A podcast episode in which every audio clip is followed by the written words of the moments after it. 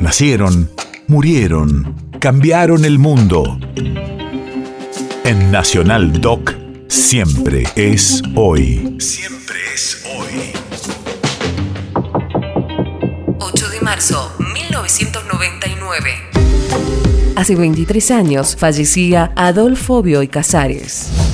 Radio de la memoria. Su temprana vocación por las letras fue estimulada por su familia y ya en 1933 publicó el volumen de cuentos 17 disparos contra el porvenir.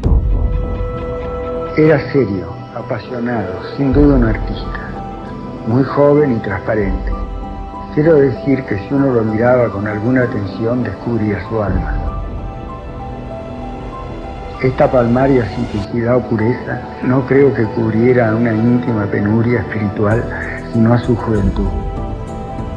Johnson pasaba por ese momento en que la confusa, limitada, la proteforme adolescencia ha terminado y el ser, ya definido, muy poco sabe del ajetreo de la vida que desgasta y empareja. Desgasta y empareja. País de efemérides.